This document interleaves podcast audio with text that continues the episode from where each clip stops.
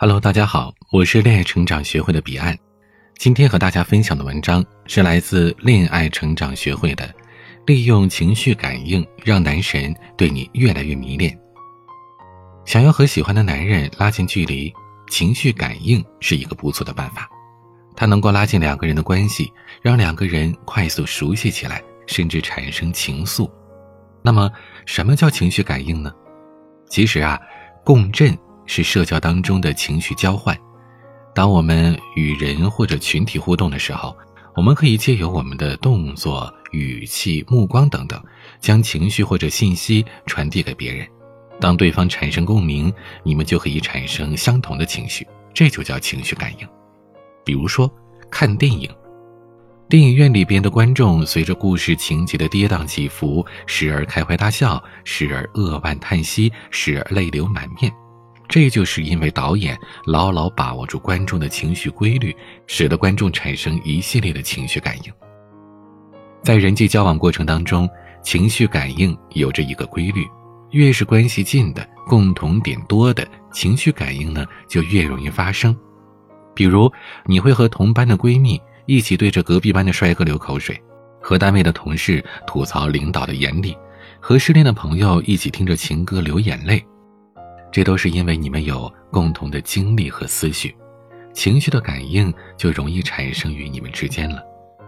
但是高阶层的人就不同了，你不一定和他们有着共同的成长环境，甚至可能不了解他们的职业规划和人生理想。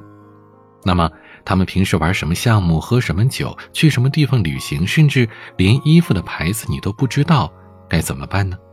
你是很难跟他们有共同话题的。就更别说是更高阶的情绪感应了。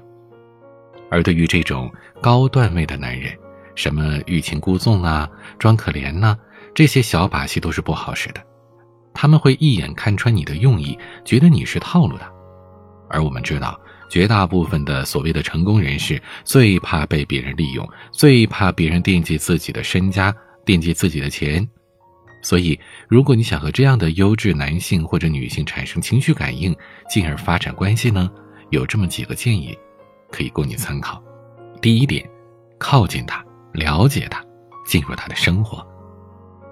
我们说过，想产生情绪感应，就要尽可能的多找共同点。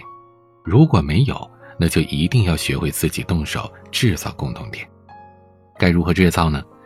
你要先知道对方身上有哪些点。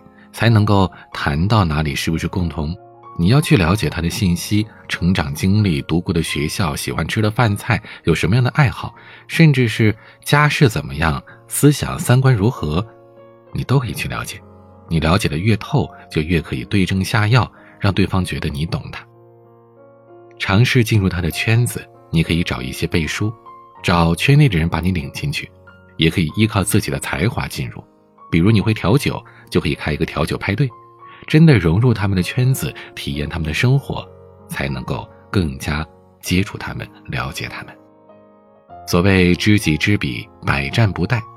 有了这些信息，你就有了施展手脚的本钱。第二个建议，敏感力，及时感知情绪，并且给出正确的回应。说到这儿呢，就必须得提一句，有些时候啊。顺应对方的情绪，并且站到同一个立场，是好到不能再好的情绪感应的方式了。天天一起吃饭的同事，关系不一定有多好，但是一起吐槽过领导跟工作的同事，关系一定会更好的。大阶层交往的时候，你要知道，这些富人也是普通人。当你注意到他们的情绪，而且及时给出满分回应，那么他喜欢你这件事儿和你有钱没钱关系就不大了。谁都愿意和一个舒服的、懂自己的人待在一起，对吧？第三点，主动用介质散发个人的价值。正面的情绪感应当中，欣赏、认同，这是一种非常非常高指数的情绪感应。这招对于高价值的人来说也是最为好使的。用你的特殊价值，通过一些介质，或者说通过一些机遇，让对方了解。进而欣赏你，在去了解、接触甚至吸引你喜欢的男神的过程当中，一味的谦虚并不可取，一定需要制造一些场合，制造一些惊喜。当对方认同并且欣赏你的时候，那种强烈的情绪感应是普通的聊天非常难以达到的。我们一直都说女生要矜持，但也一定要会聊。很多姑娘就说啦：“我可会聊了。”但是呢，男生觉得要么 hold 不住自己，就借口溜了；要么就是遇到渣男，只想发生关系，不负责任。问我们这是为什么？其实原因很简单，你没有把握好这个度。过度的热情会让男生觉得你是个很随意的姑娘，自然就不会真心待你了。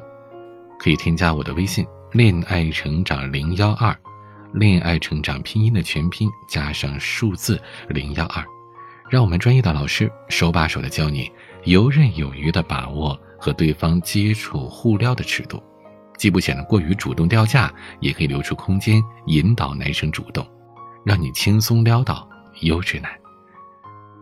我是您的恋爱成长咨询师彼岸，晚安。